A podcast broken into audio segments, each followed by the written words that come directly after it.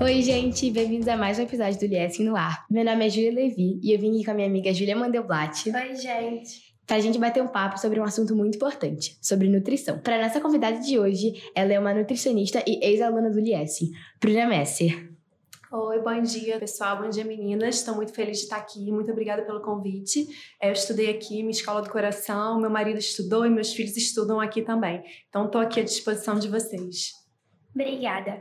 Bom, a gente separou algumas perguntas aqui para fazer para você, que eu acho que muita gente tem curiosidade sobre o assunto. E a primeira coisa que eu queria perguntar é o seguinte: quais regras que a gente pode aplicar na nossa alimentação do dia a dia para a gente ter uma alimentação mais saudável no geral?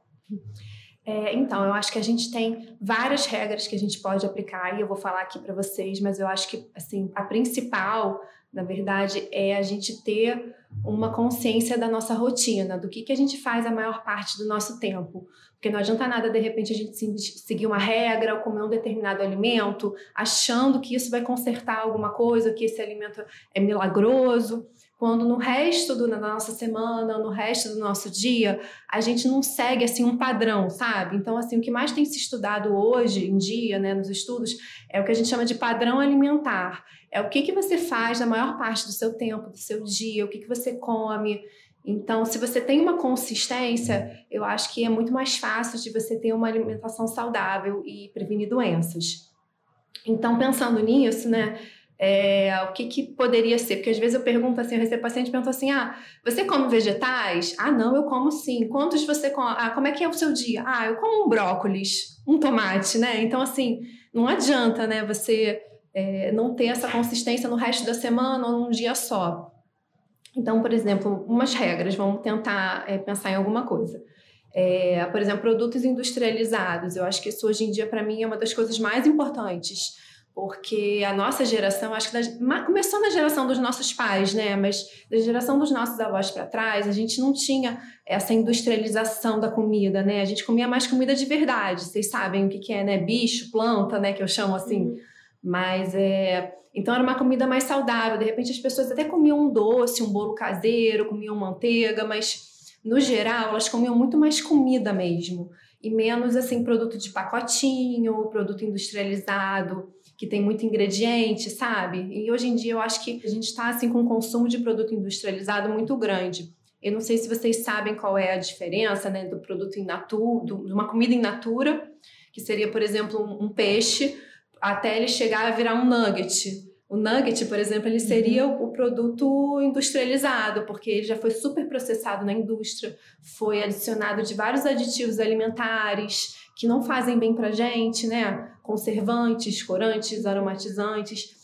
Isso é uma coisa que eu acho que hoje em dia, se eu for pensar assim, qual é um, um problema muito grande da, da alimentação no mundo, seria é, é, evitar esse consumo. Eu sei que é muito difícil, porque a gente, isso já está muito na nossa vida, né, na nossa sociedade, mas eu acho que tem como a gente, de repente, minimizar, escolher melhor, é, deixar para algumas situações, escolher melhores produtos, tentar, na maior parte do nosso dia, comer realmente comida de verdade.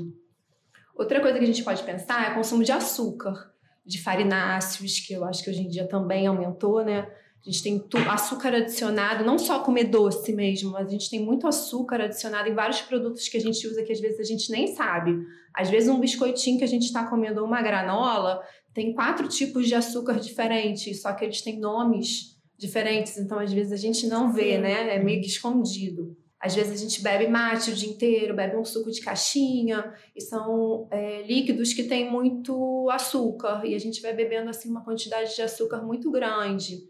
Ou até o consumo de farináceos que eu estava falando, né? A gente, aquela pessoa que só come pão, bolo, biscoitinho, tem aquela alimentação meio bege.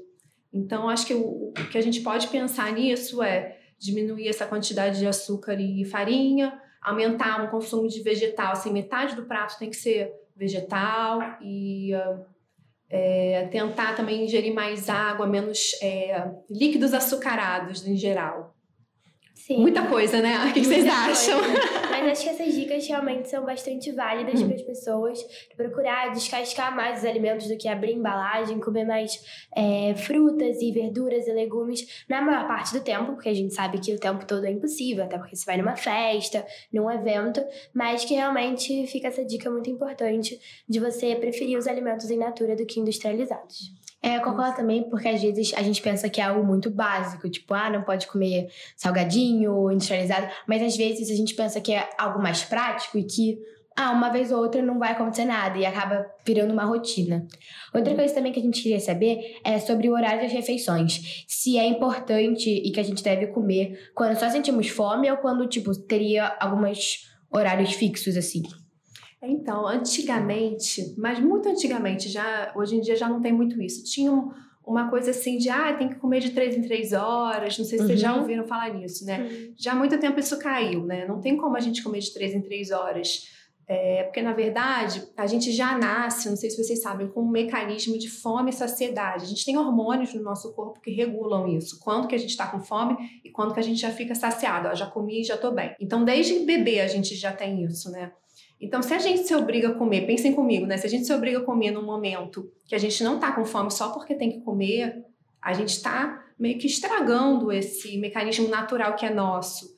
E a, a tendência é a gente não conseguir se controlar para o resto da nossa vida, né? Então já é tão difícil a gente se controlar e a gente ter noção, né? A real noção do que, que a gente está sentindo é uma coisa que a gente tem que trabalhar muito em consultório, realmente. Então, é, é, o ideal é a gente comer realmente quando a gente está com fome e a gente ter consciência realmente e prestar atenção no prato, comer com calma para perceber esses sinais. Eu não sei se vocês já ouviram falar, mas é um assunto que está muito moderno, até é, teve é, quem estuda isso ganhou o prêmio Nobel em 2017, que é a crononutrição, que é estudar os horários do corpo relacionados à alimentação. A gente tem, na verdade, uma, é, uma crononutrição é como assim, como se o cérebro ele regulasse vários acontecimentos do nosso corpo. E ele regula além de ah, que hora que o tecido vai ser reparado, que horas que o fígado vai funcionar para fazer isso, que horas que seria melhor você comer. E realmente eles começaram a perceber que é, que tem essa regulação, que o cérebro faz isso que é importante isso para o melhor funcionamento do corpo. Então, se a gente fosse seguir essas, esses estudos de, de crononutrição, Quanto mais cedo a gente comer, melhor, porque é quando o nosso organismo está pronto para digerir melhor o alimento. Quando a nossa insulina ela tá, vai estar tá funcionando melhor para é, pegar esse açúcar e não deixar esse açúcar sobrar ali no sangue. Então a gente realmente tem essas coisas de, de horário. A gente já sabe hoje em dia, por exemplo, que quando a gente dorme mal, ou quando a gente dorme, não dorme uma noite inteira, ou trabalhadores que trabalham à noite, é, tem no dia seguinte, por exemplo, você vai desregulando esses hormônios que eu falei para você, que regula a saciedade e a fome. É, ainda mais se você for fazendo isso por muitas noites e por muito tempo, você vai desregulando esse mecanismo. Experimenta dormir mal algumas noites, você vai ver que você vai ficar com mais fome no dia seguinte. Então, isso é muito. Você vê que realmente isso acontece. E se você come muito tarde, é, você vai estar tá digerindo o alimento num horário que o seu corpo teria que estar tá fazendo outras coisas. Durante o sono, por exemplo, durante o sono, seu corpo tem que estar. Tá, é, é, reparando o tecido, o fígado tem que estar tá fazendo um negócio é, e de repente produzindo hormônio, sei lá, e, e ele vai estar tá preocupado em digerir aquela comida que você jantou tarde, entendeu? Que não é a função dele naquele momento. Então, sempre assim, o ideal por, por esses estudos era você jantar até seis e meia. A gente sabe que hoje em dia isso não é muito, assim, é, fácil, né? Mas assim, a gente pode tentar equilibrar isso, tentar jantar mais cedo, tentar o que eu sempre oriento, tentar deixar 12 horas entre o jantar e o café da manhã, é, tentar não comer comidas muito pesadas à noite, ou pelo menos jantar até duas horas antes de dormir. A próxima dúvida aqui que eu acho que muita gente pode ter e é uma dica e sugestão também que as pessoas podem conseguir pegar aqui com essa nossa conversa, que são quais alimentos mais podem ajudar na saúde da pele dos adolescentes, porque a gente sabe que tem muito adolescente que tem problema com espinha ou com a pele mais ressecada, então eu acredito que tem alguns alimentos que possam ajudar a regular isso e melhorar a pele de uma forma geral. Ah, isso é muito importante mesmo, porque apesar de ter uma parte muito hormonal, é, da adolescência mesmo, né, do desenvolvimento, a alimentação faz muita diferença. Então, é, é, na verdade, a acne ela tem uma relação muito inflamatória com a pele, né? Então, a gente tem que fazer uma alimentação anti-inflamatória. Então, tudo que for assim, que tenha não sei, é alto índice glicêmico, que seja muito açúcar, vai ser ruim para acne e para pele. Tudo que for muito gorduroso vai ser ruim para pele. Então, é, se você pensar, tudo que for bom, né? Vegetais, comida de verdade, tudo que for muito industrializado vai ser ruim. Então, seria é, evitar produtos industrializados, alimentos com muito açúcar, alimentos muito gordurosos, né? Gordura ruim, gordura industrializada. É, o leite, para muita gente também, acaba, se você já tem tendência a ter acne, o leite ele acaba não fazendo bem por causa do, dos próprios hormônios das vacas, que às vezes prejudicam nessa inflamação da acne. Então, assim, o, é, o ideal seria realmente procurar uma alimentação, uma nutricionista, também uma suplementação, porque a gente como a gente tem que é, ter uma, uma alimentação mais é, é, anti-inflamatória, de repente a gente tem que colocar umas fontes de ômega 3, não sei se vocês conhecem, né? Quais são as fontes, né? É, às vezes suplementar ou trocar uma, uma alimentação, tem que é, tomar cuidado mais com os nutrientes. A gente tem, sabe que tem nutrientes que ajudam, como zinco, vitamina A, cobre, selênio. Então, procurar isso numa alimentação. Bruna, a gente queria saber também qual é a sua opinião sobre dietas muito restritivas na adolescência, porque às vezes alguns tanto adultos como adolescentes pensam que para você emagrecer, por exemplo, para você conseguir perder peso, você tem que fazer uma dieta muito muito rígida para conseguir o resultado que você quer. Então, a gente queria saber o que você acha sobre isso. É, eu acho isso realmente é um problema que a gente tem hoje em dia. Não é necessário, óbvio, uma dieta é, restritiva. Eu acho que não é necessidade dieta restritiva para ninguém, na verdade, né? Eu acho que isso é muito provocado hoje em dia pela nossa própria sociedade, né? Por essa cultura de mídias sociais é, da gente estar tá vendo ali aquela atriz ou uma blogueira que está falando que não comeu isso, não comeu aquilo, e na verdade ela está falando coisas que ela nem estudou, que ela nem sabe, mas assim, de repente o adolescente está lendo e acredita, às vezes ela fala umas coisas que ela nem faz, né? Ou é propaganda, uhum. e ela acha que de repente também essa cultura ao corpo, né, que a gente vê que tem que, que acha que quer ficar igual. Às vezes isso vem da própria família também, porque a família, é, os pais ficam falando em dieta, ficam falando é, que, ah, que ah, eu tô gordo, eu tô isso, eu não posso comer muito. Então, essas coisas vão entrando já na cabecinha do adolescente, então a gente tem que ter muito cuidado do que, que a gente fala, porque a gente já cria esse clima, às vezes, dentro da própria casa. Então, não é necessário dieta restritiva, eu acho que é uma coisa muito da gente ensinar a qualidade dos alimentos é óbvio que a gente sempre vai ter é, um pouco. É, a gente quer comer umas coisas gostosas que a gente gosta, né? Eu até falo assim, que todo mundo fala, ah, mas tem que fazer uma dieta equilibrada. Eu falo, não, dieta equilibrada não existe, porque dieta equilibrada seria uma dieta 50% é, coisas saudáveis e 50% coisas não saudáveis. E hoje em dia a gente já sabe que isso não funciona para a saúde das pessoas, porque isso é, se você ficar comendo 50 e 50, você vai ficar doente no futuro. Uhum. É, então seria uma coisa mais 80-20. Então seria uma dieta desequilibrada. Então eu falo, faz uma dieta desequilibrada, não tem problema, come os 20%, escolhe alguma coisa que realmente faz sentido para você. Porque às vezes a comida ela não é só nutriente, a comida também, ela tem um aconchego, ela tem uma memória, ela tem uma coisa assim que você tem afetiva. que pensar afetiva, né? Ah, o bolo que a minha avó fazia, poxa, ela fez para mim. Então a gente tem que tentar unir as duas coisas. A, gente tem que ser saudável e, e ter os nutrientes e a gente tem que ter essa parte da da afetividade, você falou muito bem. E assim, falando em escolhas, né, você escolher esses alimentos que te trazem algum tipo de memória, você escolher, é, fazer escolhas saudáveis, mas quando escolhas não saudáveis, escolher aquilo que você realmente quer. Eu queria saber mais um pouco sobre os adolescentes e adultos também que optam por seguir uma dieta vegetariana ou vegana e como que você faz para adotar esse estilo de vida de uma forma saudável e tendo todos os nutrientes que o seu corpo precisa. É, então, eu acho que o ideal é sempre procurar um nutricionista, porque a gente tem que fazer várias adaptações, tá? A dieta é, vegetariana vegana, ela é muito saudável e ela pode ser muito saudável se ela for bem orientada. Então, é, eu vejo às vezes muito, muita gente que começa, ah, não, eu vou fazer uma dieta vegetariana vegana, mas não pede orientação e faz aquela dieta que a gente chama de vegetariana fast food, sabe? Uhum. Deixa de comer a carne ou deixa de comer ovos e leite também, mas não sabe fazer as substituições. Então, fica comendo, de repente, fast food, macarrão e, Então, na verdade, o vegetariano ele tem que ser muito mais saudável, ele tem que comer muito mais vegetais para poder é, organizar a alimentação dele. A gente tem que saber como é que você substitui a quantidade de proteína da vegetal, porque você está trocando pelo animal.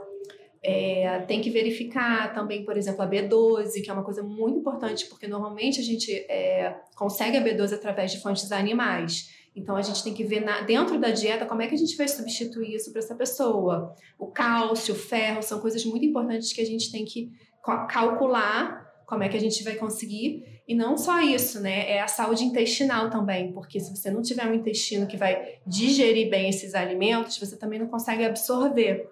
Então é realmente assim muito importante fazer ir na nutricionista, fazer um trabalho também até para inserir, porque às vezes eu vou falar assim, você vai ler em algum lugar, ah, gergelim tem muito cálcio, eu vou comer gergelim então. Mas como é que você vai botar isso dentro da sua alimentação? Você vai pegar gergelim, vai comer? A nutricionista, ela te ajuda, ela vai te ensinar assim, não, você vai fazer esse gergelim é, empanando um frango, ela vai te dar sugestões. Qual é a quantidade do gergelim que eu tenho que usar dentro do meu dia, junto com as outras coisas? Como é que eu vou botar ele dentro dos alimentos mesmo, né? Eu vou empanar um, um frango, eu vou botar num pãozinho, eu vou jogar na salada. Então, a gente te dá sempre alternativas, né? É, voltando um pouco sobre hum. aquela, aquela dieta desequilibrada, ah. eu queria saber também um pouco sobre aqueles 20%. Se tem alguma hora melhor do dia para comer doces e alimentos mais calóricos, que querendo ou não, tem uma questão afetiva de você estar, tá, sei lá, muito estressado e querer comer um chocolate.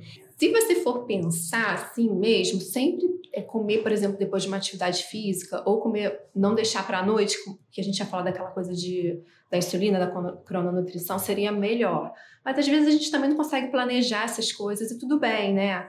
O, às vezes você está no final de semana, numa um almoço, uma festividade, e você vai comer. Eu acho que o interessante é você ter certeza do que você vai comer, escolher, não qualquer coisa, ah, isso eu vou comer porque tá aqui na mesa, sabe? Eu vou comer alguma coisa que realmente faz sentido para mim e que eu gosto, e comer consciente, porque eu acho que quando a gente come consciente, uma coisa que a gente quer, é, a gente também percebe o nosso ponto de saciedade, o quanto que a gente vai comer, e a gente fica satisfeito porque a gente comeu aquela coisa. Se a gente come por comer qualquer coisa, a gente não tá nem aí, e a gente não fica satisfeito, a gente fica comendo, ah, não, vou procurar alguma coisa até me satisfazer. Às vezes come o mundo, come um monte de coisa que tinha em casa porque deixou de comer aquela coisa que você queria.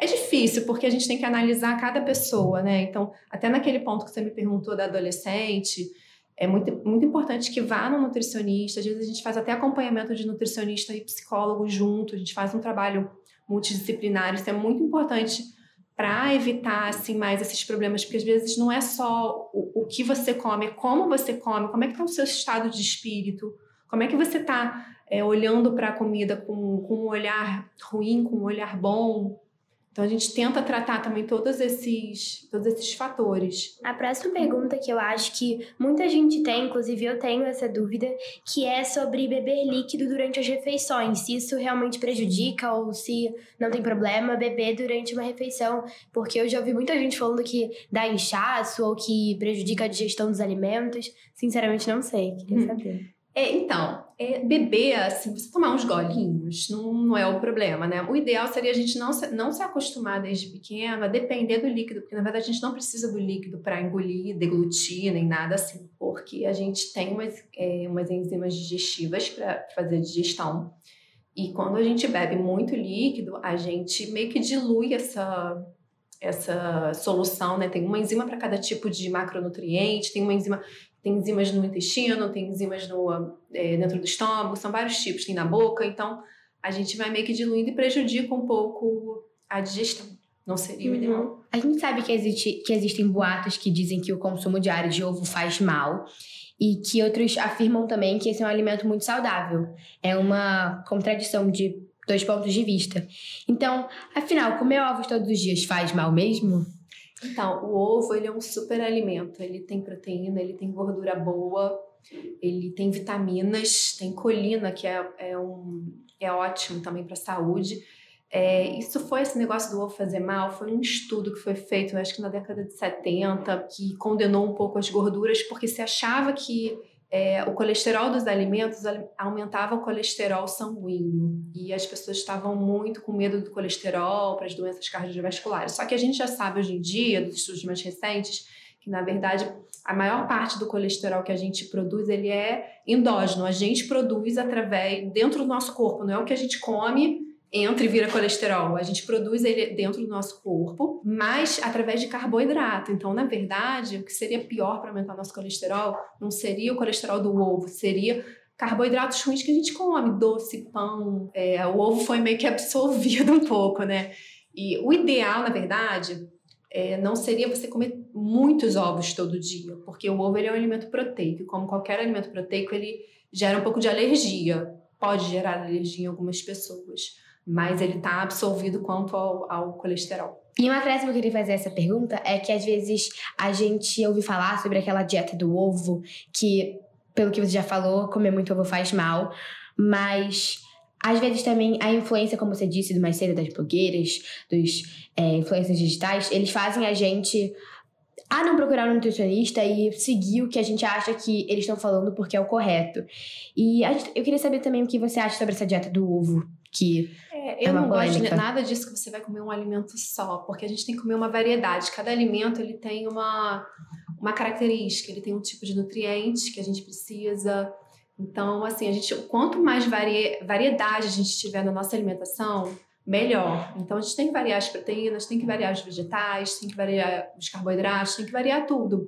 E a gente não pode pensar que vai ter alguma coisa, aquilo que eu falei, alguma coisa milagrosa que vai fazer um milagre. É um trabalho duro mesmo. A gente tem que, é, é, tem que ter consistência, aquilo que eu falei, né? Não é que você vai deixar de comer aquelas coisinhas gostosas que você gosta, mas assim, se você tentar, na maior parte do seu tempo, ter consistência e manter um padrão, você não vai precisar dessas dietas malucas que depois a pessoa engorda é, o dobro depois, porque ela volta para aquela alimentação que ela tinha antes, uhum. né?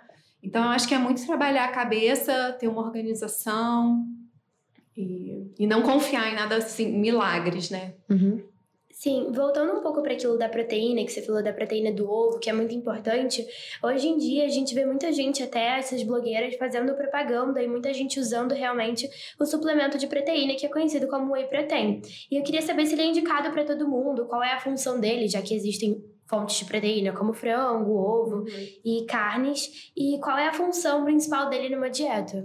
Então, o whey é, proteína ele é muito legal, ele é um suplemento bom, mas assim, ele é para ser usado com indicação, né? Não é para ninguém pegar, sair comprando e, e tomando sem uma nutricionista ter necessidade. O que, que é o whey? Ele é nada mais do que proteína, só que ele é uma proteína que, em vez de ser do, do frango, do, do ovo, ele é uma proteína que ele é retirado do soro do leite. O soro do leite é uma parte que eles tiram do leite e eles fazem essa proteína. Para que, que ela serve?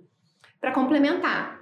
Então, em que é, situações, né, vamos dizer, você poderia usar o whey protein? É uma situação que uma pessoa precisa de mais proteína do que ela consegue ingerir no, no dia, porque às vezes através da comida chega uma hora que você não consegue. Já comi muito frango, carne, peixe, chega uma hora que a minha, minha demanda, um atleta, por exemplo, uma pessoa que faz muita atividade física, ela precisa de uma demanda de proteína que ela não consegue atingir com comida, senão ela vai passar mal. Então é fácil para ela tomar um whey protein ou ela precisa de uma hora tomar uma proteína que ela seja de absorção rápida. O whey protein ele é rápido, porque ele absorve rápido, digere rápido, sei lá. Então ela vai ter uma ou de repente uma hora que uma pessoa está trabalhando e para ela é mais fácil tomar um whey protein porque ela pode bater com uma fruta num momento que ela não tem o que comer.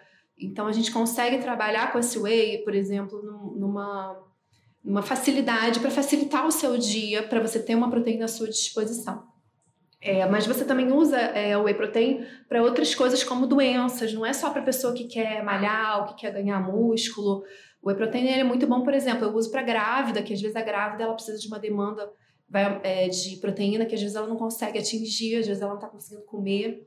Por exemplo, idosos, o idoso ele vai, vai ficando cada vez mais idoso, ele tem sarcopenia, ele vai, é, ele tem dificuldade, vai perdendo massa muscular, ele tem dificuldade de conseguir ganhar. Então é uma alternativa que a gente tem para ajudar ele a ter mais proteína. Tem pessoas que não estão conseguindo comer, é, até para diabéticos. Tem várias ocasiões, tem várias doenças, doenças neurológicas, precisa de um aporte de repente de proteína. Então, a gente tem vários usos para ele. Que, mas assim, todos usos que têm que ser indicados, né? A gente tem whey que são mais clean, né? Que a gente tenta sempre usar, que tem, não tem muito ingrediente ruim, são bons ingredientes, né? Então a gente sempre tenta ir para esse tipo. E com recomendação. A gente sabe que uma alimentação saudável é muito bem-vinda na rotina de todas as pessoas e que para todas as idades. Então, alguém que está buscando uma orientação profissional, ela deve buscar um nutricionista ou um nutrólogo? Confunde um pouco mesmo, é uhum. verdade, viu? O nome uhum. já é bem parecido, né? Na verdade, os dois são diferentes e eles fazem um trabalho que ele é muito complementar. E o ideal seria nos dois. Eu adoro quando eu, faço, na verdade, uma dobradinha com o nutrólogo, porque o, o nutricionista, ele é uma pessoa que fez uma faculdade de nutrição. Então, o nutrólogo, ele é um médico. É um médico que ele fez a faculdade de medicina e aí ele fez uma especialização em nutrologia, que nem tem gente que faz cardiologia, faz uma especialização, ele fez nutrologia. Então, é, por exemplo, o que, que o, o nutricionista faz? Só o nutricionista é habilitado a prescrever dieta, o nutrólogo não. O nutrólogo ele pode te dar umas orientações sobre alimentação, mas quem vai prescrever, calcular e orientar a sua dieta é o nutricionista. O nutricionista ele pode suplementar e o nutrólogo também, mas o nutrólogo, como ele é médico, tem coisas que ele pode e limites de nutrientes que ele pode fazer que, que o nutricionista não pode. O uhum. nutrólogo ele vai te pedir, por exemplo, exames que o nutricionista pode não poder pedir, ele pode dar remédio, ele vai atuar no diagnóstico de doenças, às vezes, que o nutricionista não pode, vai ter que encaminhar para o médico. Então, assim, você tem que pensar sempre nele como um médico que vai fazer um check-up. Então, na verdade, se você pensar, o trabalho ele é bem complementar. Na sua opinião, quais são as maiores fortalezas e dificuldades no que diz respeito a uma alimentação saudável dentro do ambiente escolar? A gente teve até uma situação que foi quando alguns pais aqui da escola começaram a falar e indicar que a cantina tivesse alimentos mais saudáveis. E a cantina realmente, de fato, colocou sanduíches naturais e salada de fruta. Na verdade, se você pensar, é, a, assim, a educação nutricional, ela vem muito da família, mas assim, por um outro lado, a escola, ela também tem um papel aí, apesar de não ser obrigação dela, porque vocês passam muito tempo aqui dentro. E se você pensar, olha a quantidade de refeições que vocês fazem aqui também, né? E o lanche, por exemplo, às vezes eu vejo assim, uma qualidade de lanches que as crianças trazem que não são tão legais. Se você pensar o lanche, é, você, você come esse lanche cinco vezes na semana, às vezes duas vezes por dia. Ao mesmo tempo, é muito difícil isso, porque você tem várias pessoas diferentes, famílias diferentes, que têm hábitos diferentes e opiniões diferentes, né? Foi o que você falou. E que criam seus filhos de forma diferente. Então, é, tem a função da escola de, de repente, fazer essa parte de, de educação, mas também tem a parte da, de casa, né? Dos pais fazerem o trabalho de casa, manterem um ambiente saudável em casa, porque eu acho que é um trabalho meio que complementar. Não adianta só a escola fazer, não adianta só fazer em casa. É aquilo que você falou, se não fizer em casa, não adianta botar coisa saudável na cantina, porque aquela criança que não está acostumada a comer saudável em casa não vai comer saudável na cantina, né? Igual a educação né? É. Aprender em casa e na escola. Uma complementação. Então, assim, não adianta um jogar a responsabilidade, não a responsabilidade é dos dois, e assim, a gente tem que encontrar, de repente, uma forma. Uhum. E é até legal, eu acho, ouvir a opinião de vocês, né? Porque vocês que estão aqui, vocês que estão comendo, então eu acharia até legal ouvir a opinião de vocês, do que, que vocês estão achando, o que, que vocês é, têm, é, sei lá, sugerem, né? Tem alguma uhum. sugestão, uhum. solução, porque é para vocês isso aqui, né? Sim, eu particularmente uhum. quase nunca compro na cantina, eu geralmente trago lanche de casa uhum. e eu costumo trazer uma fruta e algum biscoito, mas eu tenho bastante cuidado na hora de escolher esses biscoitos que eu trago, porque eu faço acompanhamento nutricional e geralmente eu trago biscoito com whey protein, porque a minha nutricionista fala que eu preciso. Eu geralmente compro mais na escola mesmo. É, pela praticidade de trazer dinheiro e comprar aqui logo mesmo. Mas mesmo eu não. Eu já comi as saladas de frutas daqui e eu geralmente opto pelas, pelas opções que são tipo pipoca, é, um pão na chapa, um açaí, menos continuam sendo não tão boas, mas que poderiam ser piores, como por exemplo uma pizza ou algum pastel muito gorduroso. Eu também sempre ando comigo com a minha garrafinha de água pra ficar sempre me hidratando. Então tá bom, então agora a gente tem aqui uma caixa que a gente vai sortear algumas perguntas para fazer para você. Vamos ver o que vai sair daqui. A primeira pergunta que é a seguinte: você já teve algum paciente ou cliente que não seguia de jeito nenhum as suas orientações, alguma dificuldade, né, de praticar aquilo que você prescreveu para essa pessoa? Muito. Imagina. é normal, gente. É, por que que acontece? a gente tem, a gente fala que a gente tem várias fases. Às vezes o é, fase, às vezes ele, o paciente está numa fase de contemplação, que é uma fase anterior, que às vezes ele quer, mas ele ainda não está pronto. Às vezes ele não está pronto da cabeça mesmo, mas ele não está pronto porque ele não está organizado. Então, de repente, a minha função é sempre tentar ajudar ao máximo ele tanto na parte na, psicológica dele mesmo, para ele entender o que, que ele tem que fazer, quanto na parte de organização. Eu, eu tento dar tudo sempre prontinho, sabe? Porque não adianta eu dar um papel assim para ele, ó, tá aqui, você tem que comer isso. Ah, tá bom, ele vai pegar aquele papel, vai botar dentro da gaveta e não vai fazer nada. Então eu tenho que tentar ao máximo deixar as coisas práticas para ele entender como é que ele vai conseguir botar aquela orientação no, dentro do dia a dia dele. Então, a gente vai tentando fazer isso, mas às vezes não dá certo de primeira, não dá certo de segunda, e tudo bem. Uhum. Porque eu tô, eu tô ali para isso, para ajudar. Então, eu sempre falo, olha, não fica com vergonha de voltar. Porque nessa hora, quando não deu certo, que é a, é a hora que você tem que voltar, porque é quando eu consigo ajudar. E por isso que esse tratamento que você tinha falado antes, uhum. multidisciplinar, né, como psicólogo também, é uhum. é muito importante para o paciente entender é, ali o processo e realmente se organizar uhum. com você e com outra pessoa ali, que eu acho muito importante, trabalhar com mais de um profissional. Funciona muito bem. Dizem que comida de hospital é ruim. Você concorda? Por quê? Ah, essa é boa. Concordo. não tem como não dizer, né? Hum. É, na verdade, assim, a nutrição clínica é completamente diferente da nutrição hospitalar, né? Acaba que as nutricionistas no hospital, é, eu não trabalho em hospital, né? Eu atendo em consultório. Elas trabalham muito com com o que elas têm disponível lá, com, e às vezes elas têm um budget, né? Elas têm o que, que elas têm que seguir ali de dinheiro, do que, que elas podem gastar. Então, normalmente é, é um pouco complicado, elas não conseguem aumentar assim muito, abrir muito leque ali. Às vezes tem algumas consistências do que, que elas podem dar para o paciente por causa de operação, mas mesmo assim, eu acredito que poderia ser melhor, né? Elas podiam ter umas opções mais saudáveis do que elas oferecem. Mas esse é um problema que eu vejo em todos os hospitais, não tem jeito. Uhum. Você acredita que os hábitos alimentares são definidos em casa ou na escola? A gente até já falou um pouco sobre é, isso. É, a gente né? falou um pouco disso. Eu acho que é muito complementar, mas eu acho que assim, se for falar, eu acho que é mais em casa mesmo. Eu acho Sim. assim, um ajuda uhum. o outro e a gente pode fazer um trabalho conjunto e é muito importante esse trabalho. Mas os hábitos são definidos em casa, porque bem ou mal, isso vem muito da família. A família, ela é o exemplo. Eu atendo muito criança, e pego a criança desde a introdução alimentar. E eu acho que esse é o momento assim que eu tento dar todas as dicas, ó, começou a introdução alimentar agora, esse é o momento que você tem para moldar o seu filho. Então tudo que você fizer agora vai fazer diferença.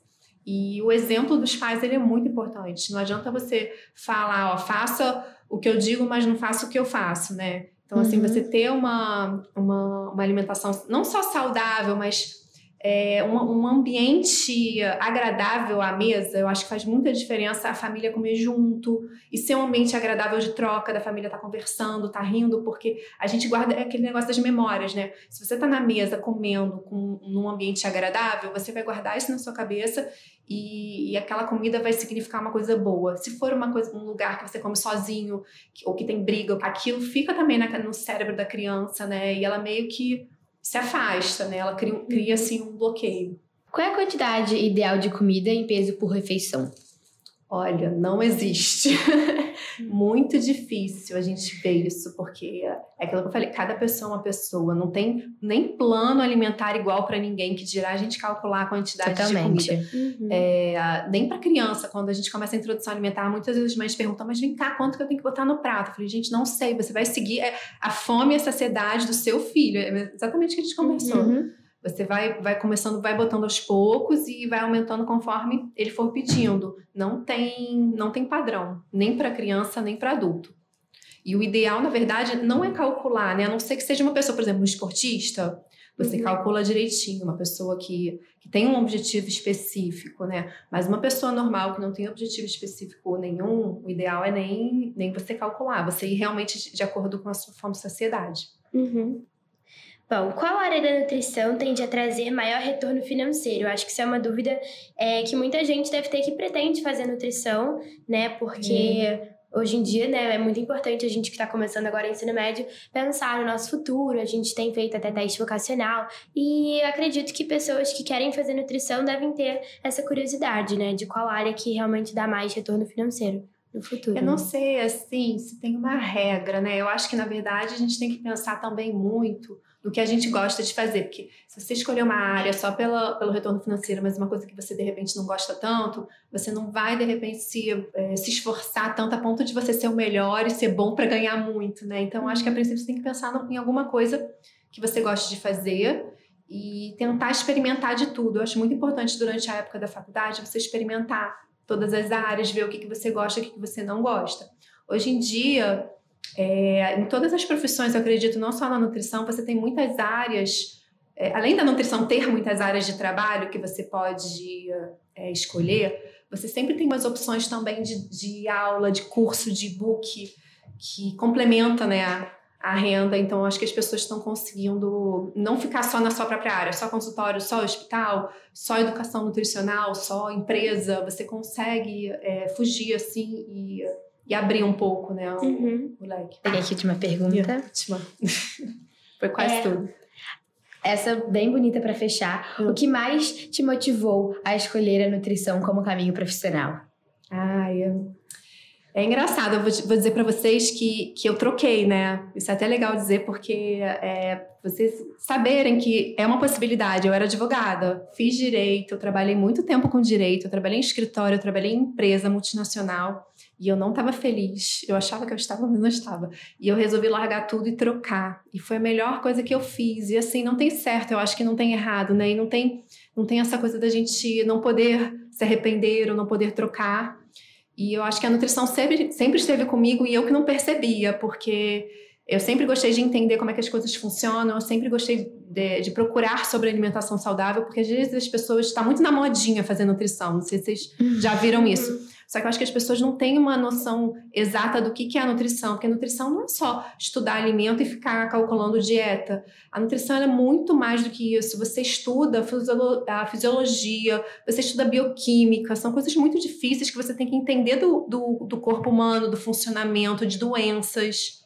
Uhum. É, então, assim, é muito. É uma coisa muito maior hoje em dia. Você tem que pre prevenir doenças, entender sobre inflamação, sobre milhões de mecanismos, hormônios, então é, é, mais complexo, né? E é isso que eu acho que me, uh, me chamou a atenção, eu poder prevenir de repente, doenças, poder trabalhar com, com a saúde das pessoas. Muito legal. Hum. Bom, acho que é isso. A gente encerra o podcast por aqui. Obrigada a todo mundo pela atenção. E queria agradecer também a Bruna pela presença e a Júlia também.